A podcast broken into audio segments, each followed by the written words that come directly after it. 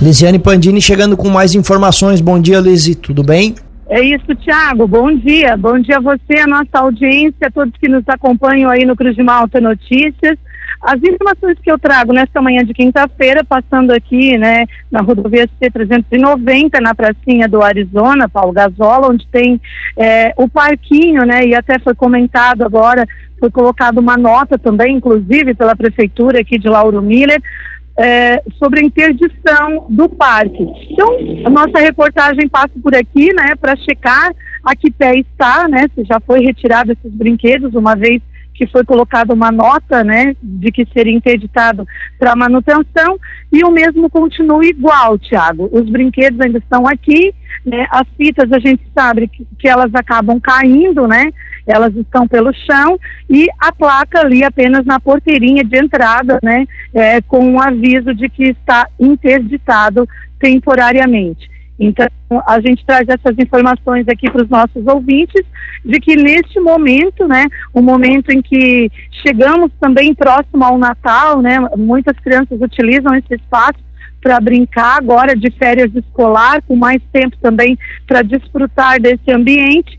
É, só uma ressalva aqui também de que é, a mesma nota diz que foi feita uma manutenção recentemente, mas pelo que a gente pode observar aqui, eles estão bem danificados, enferrujados, né, já há algum tempo, inclusive ali com é, escadinhas soltas, né?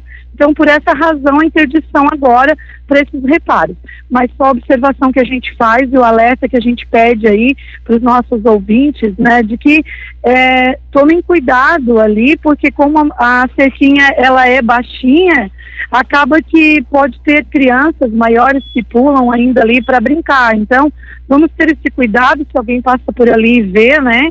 Por favor, pedir para que saiam essas crianças, porque o correto seria da remoção desses parquinhos, desses objetos que ainda não foi feito e por essa razão a nossa preocupação de oferecer aí um, um risco maior, né? Então fica também aqui o nosso alerta, o pedido por quem usufrui desses brinquedos que possam ser retirados o mais rápido possível para essa manutenção, porque ficando ali, repetindo, e apenas com a placa de interditado, acaba que pode haver ainda o risco de alguma criança tentar ir ali nesse ambiente, nesse espaço, para usufruir desses brinquedos. Apenas como registro, Tiago, uma vez que foi publicada essa nota aí de que já seria feito, né, esse trabalho aí de recuperação dos brinquedos. Perfeito, Lisiane. Muito obrigado pelas informações. Um abraço e até mais.